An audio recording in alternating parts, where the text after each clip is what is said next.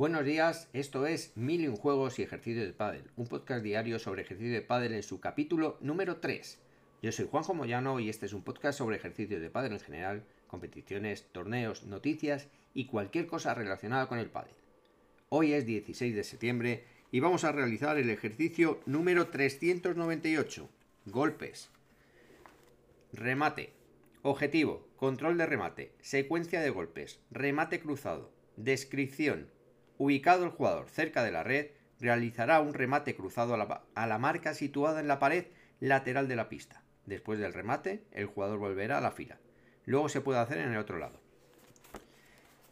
Para más ejercicios, suscríbete a nuestro podcast diario, a nuestro canal de YouTube o encuentra nuestros libros en Amazon o en cualquier librería deportiva.